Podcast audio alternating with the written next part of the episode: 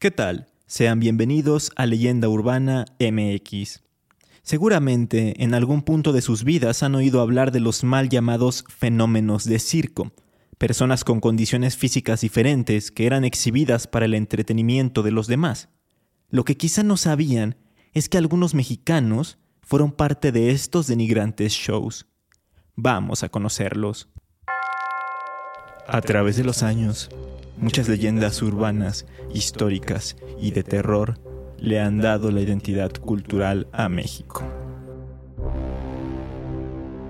Semana a semana haremos un recorrido por todas ellas.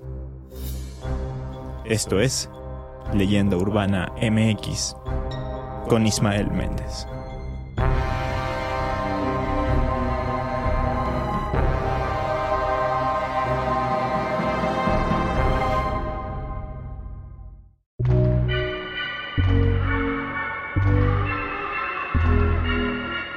Hubo una época oscura en la historia de la humanidad en la que las personas que tenían alguna discapacidad o algún rasgo diferente en su cuerpo, provocado por alguna enfermedad, eran consideradas fenómenos y casi hasta monstruos. Tanto así que muchas de ellas eran contratadas, por decirlo de alguna manera, para ser parte de espectáculos o shows de circo, mismos que fueron llamados freak shows.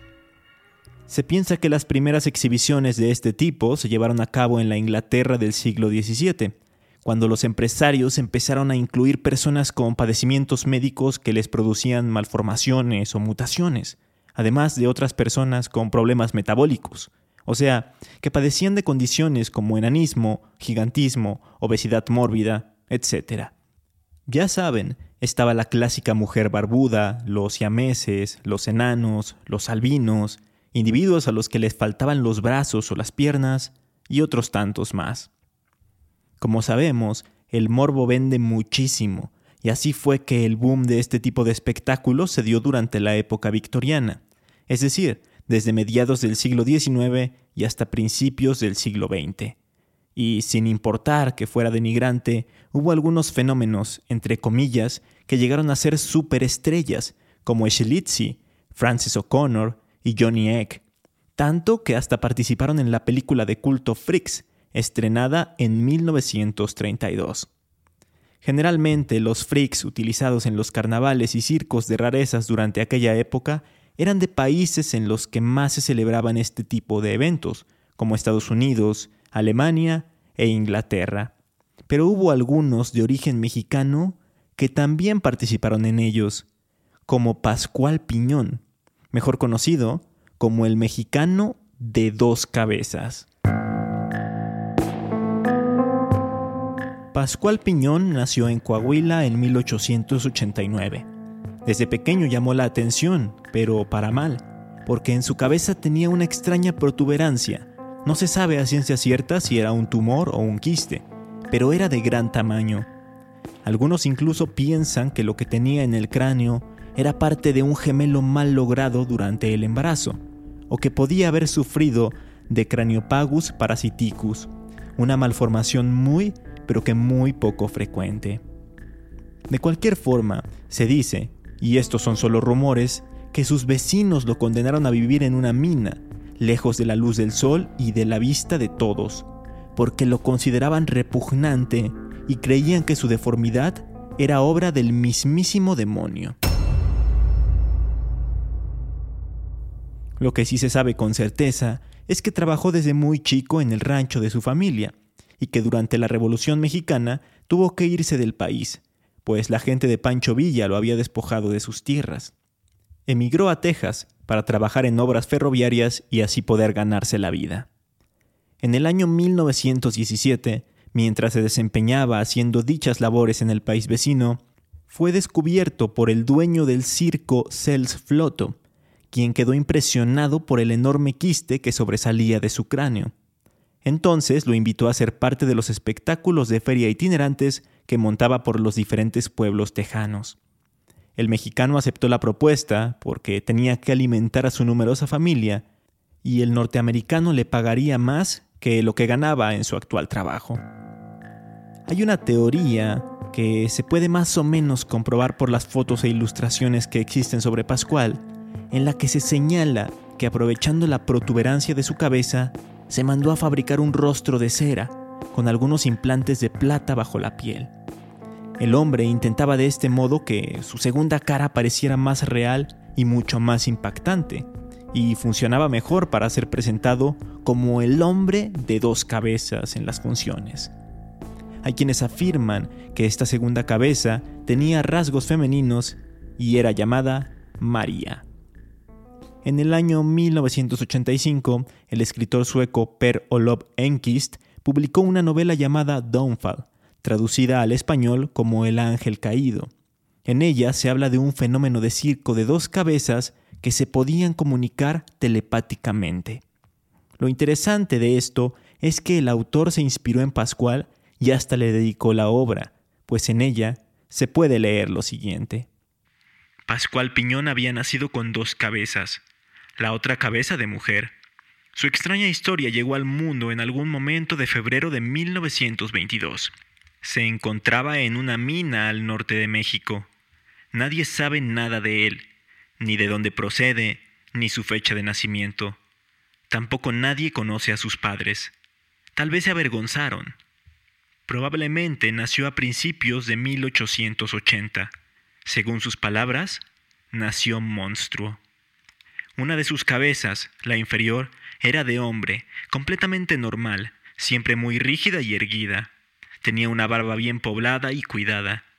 Pero encima de esta cabeza crecía otra. Surgía de su frente como un brote o como un preso que desesperadamente intenta atravesar la muralla de la cárcel, pero falla y es condenado a cadena perpetua, encerrado a medias en la muralla. Estas líneas nos dan un poco más de información acerca de su aspecto, a pesar de que el sueco lo describe de tal forma que pareciera sí tener dos cabezas en realidad, y no solo una rara condición en la parte superior de su cuerpo. Supongo que en aquella época aún no se sabía mucho sobre él, y no se había estudiado lo que padecía, y eso que ya llevaba más de medio siglo muerto.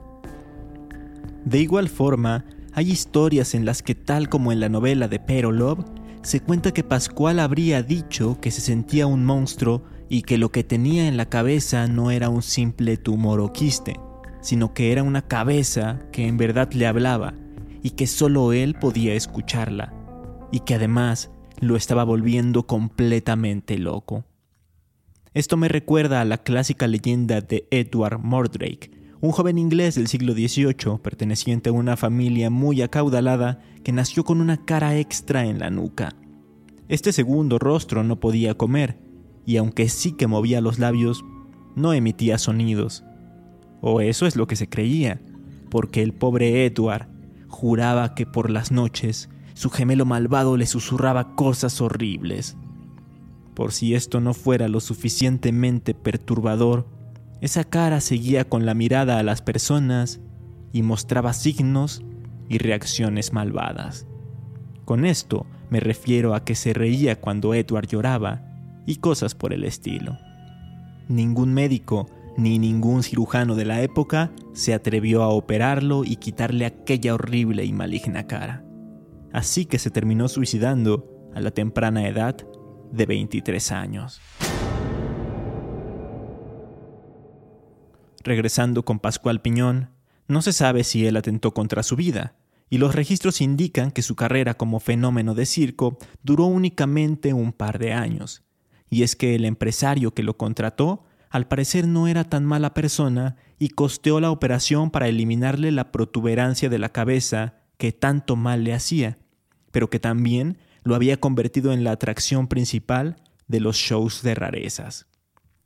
Ya sin el extraño bulto que lo había acompañado durante toda su vida, Piñón regresó a Texas, en donde volvió a trabajar y llevó una vida más o menos normal hasta su muerte a la edad de 40 años, en 1929. Las malas lenguas dicen que existe una biografía de Pascual Piñón llamada A Monster's Life, escrita por John Scheidler, en la que se aporta más información sobre su vida y en la que supuestamente se pueden leer pasajes sumamente impactantes como este. Pascual Piñón llevaba la otra cabeza de la misma forma que un minero lleva su lámpara en la frente. Así llevó toda su vida, como un minero de la mina de cobre lleva su lámpara en la oscuridad que él mismo ha elegido para vivir. De la misma forma la llevaba a través de la tremenda luz de la vida, pero de su lámpara no salía ninguna luz. Las fotos dicen otra cosa. Por esa lámpara más bien se precipitaba la oscuridad que entraba en ella y en él. Pero por más que estuve buscando la biografía, no la encontré. Es más, no hallé ninguna información al respecto que no venga de blogs de internet. No hay fecha de publicación ni ningún otro dato. No obstante, no es necesario encontrar ni leer la biografía para concluir que la vida de Pascual Piñón, el mexicano de dos cabezas, fue bastante triste.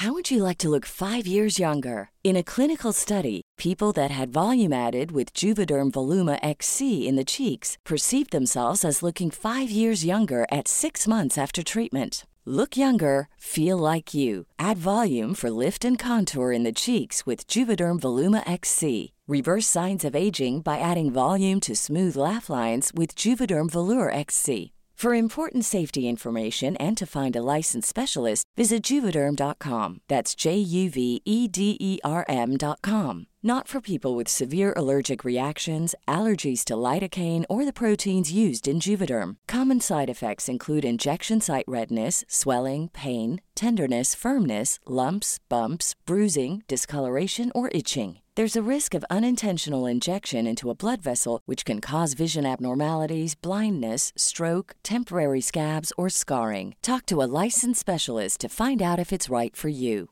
Ever catch yourself eating the same flavorless dinner three days in a row? Dreaming of something better? Well, HelloFresh is your guilt free dream come true, baby. It's me, Kiki Palmer. Let's wake up those taste buds with hot, juicy pecan crusted chicken or garlic butter shrimp scampi. Mm. Hello Fresh. Stop dreaming of all the delicious possibilities and dig in at HelloFresh.com. Let's get this dinner party started.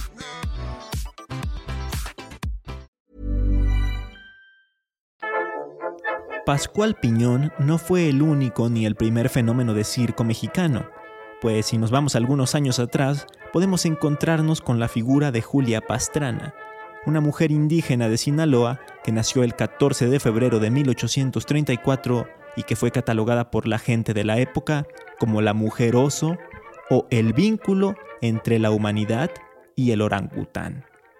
¿Por qué se referían a ella de estas formas tan ofensivas? Porque sufría de hipertricosis, o conocido vulgarmente como el síndrome del hombre lobo o licantropía una enfermedad muy poco frecuente en la que las personas que la padecen tienen su cuerpo casi completamente lleno de vello. Incluso les crece pelo en las palmas de las manos y de los pies. Por si esto no fuera suficiente, Julia también tenía rasgos faciales muy marcados.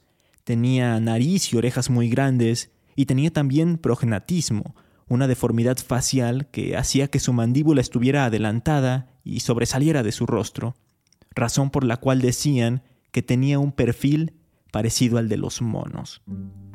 En Sinaloa ella trabajaba como empleada doméstica y al igual que en el caso de Pascual Piñón, tuvo que dejar el país para buscar mejores oportunidades de vida. Esto sucedió cuando conoció a M. Rates, un estadounidense que vio en ella la oportunidad de hacer dinero, pues su peculiar aspecto, así como sus habilidades para el baile y el canto, la hacían una atracción para shows y eventos de entretenimiento.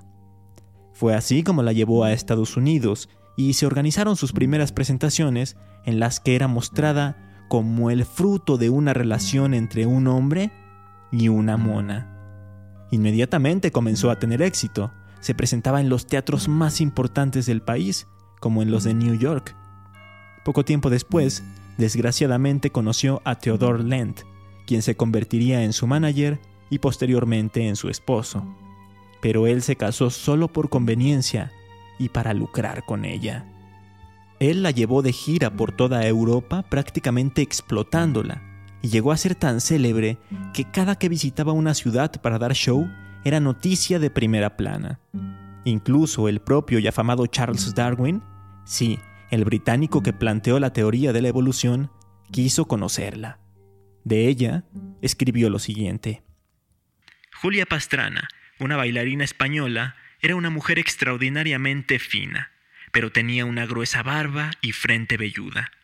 Fue fotografiada y su piel puesta en exhibición, pero lo que nos concierne es que tenía en ambas quijadas, superior e inferior, una irregular doble hilera de dientes, una hilera colocada dentro de la otra, de lo cual el doctor Portland tomó una muestra. Debido al exceso de dientes, su boca se proyectaba y su cara tenía la apariencia de la de un gorila. Hay varias cosas que destacar de esto. En primera, como ya dejamos claro, era mexicana y no española, pero seguramente Darwin, al saber que hablaba español, la relacionó con el país ibérico. En segunda, en ese momento no se habían catalogado sus padecimientos y por eso llamó tanto la atención del científico, pensando que le daría respuestas para sus trabajos evolutivos. Más allá de este tipo de comentarios hacia ella y con respecto a ella, Julia Pastrana siguió dando shows en los que bailaba y cantaba, y en los que se le inventaban toda clase de historias fantásticas sobre su origen y su aspecto. Pero todo esto de la fama y el dinero se vendría abajo en el año de 1859, pues quedó embarazada de Theodore Lend. El problema no era ese, sino que mientras tanto seguía trabajando, o era obligada a trabajar, mejor dicho. Así que todo se fue complicando y su embarazo terminó siendo de alto riesgo. Por lo tanto, al momento de parir, ya en 1860, hubo muchos problemas y su bebé, que nació con características similares a las de ella, murió a las 35 horas, y Julia Pastrana sufriría el mismo destino cinco días después. Tenía solo 26 años. Theodore Lent era tan carroñero, ambicioso e insensible que aun sabiendo que su esposa estaba agonizando, él seguía vendiendo entradas para futuras funciones. Y esto no es lo peor, puesto que una vez que falleció, lo que hizo fue contactar con un médico ruso para embalsamar los cadáveres de Julia y del pequeño para poder exhibirlos y seguir sacando dinero. Así fue como dentro de un féretro transparente fue presentada póstumamente y junto con su hijo en las principales ciudades europeas como Berlín, París y Milán. Con el paso de los años, su cuerpo perteneció a museos que también la tuvieron en exhibición, así hasta 1973, cuando su cuerpo reposó en el Instituto de Medicina Forense de Oslo y después en el Departamento de Anatomía de la Universidad de Oslo, en Noruega. No fue sino hasta el 2013 que pudo regresar a su hogar. Fue traída al país a petición del gobierno de México y de esta manera se le pudo dar una sepultura decente, digna y como se merecía desde un inicio. Así pues, el 12 de enero de 2013, a 153 años después de su muerte, Julia Pastrana por fin pudo descansar en paz.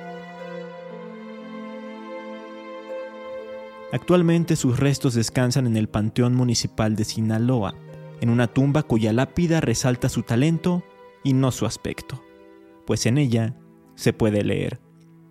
Julia Pastrana, 1834-1860. Artista sinaloense reconocida por su trayectoria internacional. Vaya historia, ¿no creen? Extremadamente triste, aunque con un final que más o menos pudo reivindicar a esta mujer mexicana.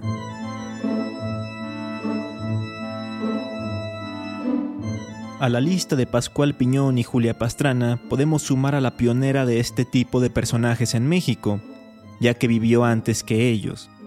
Hay muy poca información sobre ella y solo se sabe que en el año de 1810 en el México virreinal y poco antes de la independencia, esta mujer era exhibida en la calle La Cerbatana, en el centro de la Ciudad de México. Esa calle es la que actualmente conocemos como República de Venezuela. Según las crónicas, esta mujer de 20 años de edad, supuestamente deforme, estaba entre barrotes, cortando lienzos y confeccionando ropa. Decían que estaba deforme porque tenía enanismo. Era una mujer pequeña que además en sus manos tenía una condición con la que aparentaba tener más dedos. La gente de la época que caminaba por esa zona se interesaba por el espectáculo, se acercaba y pagaba gustosa la cantidad de un real a las autoridades para ver impresionada cómo la chica trabajaba y cosía la ropa. Esta historia fue rescatada por la escritora María de Jesús Barrera, quien al leer una nota en la que se hablaba de esta jovencita, escribió una novela llamada La vida secreta de María Rosa, pero dándole la vuelta a su situación y poniéndola en el papel de observadora de la sociedad y no de observada. Lamentablemente no pude encontrar más información sobre esta mujer. Sin embargo, me parecía relevante mencionarla por ser, quizá, la primera mexicana en ser presentada como un fenómeno y sacar dinero a costa de ella. ¿Ustedes conocen alguna otra persona mexicana que haya sido parte de estos espectáculos tan populares hace un par de siglos? Háganmelo saber a través de redes sociales. Me encuentran como Leyenda Urbana MX en Facebook e Instagram o como arroba leyenda UMX en Twitter. En la recomendación de hoy hay una película un tanto ecléctica de los hermanos Cohen que se llama La balada de Buster Scruggs. Está compuesta de varios cortometrajes de distintas temáticas y uno de ellos aborda el tema de los espectáculos itinerantes con fenómenos, ya que cuenta la historia de un empresario y su artista, un hombre sin brazos ni piernas que se dedica a recitar obras de la literatura clásica. Sin embargo, cada vez llaman menos la atención de la gente y por lo mismo ganan menos dinero. Así que el empresario le da una vuelta de tuerca al espectáculo. Pero no les voy a hacer spoilers porque el final es sorprendente. Mientras ustedes ven la película, yo me despido deseando que el episodio les haya gustado. Si así fue, compártanlo y corran la voz. Nos escuchamos aquí, en Leyenda Urbana MX, en unos cuantos días. Hasta entonces.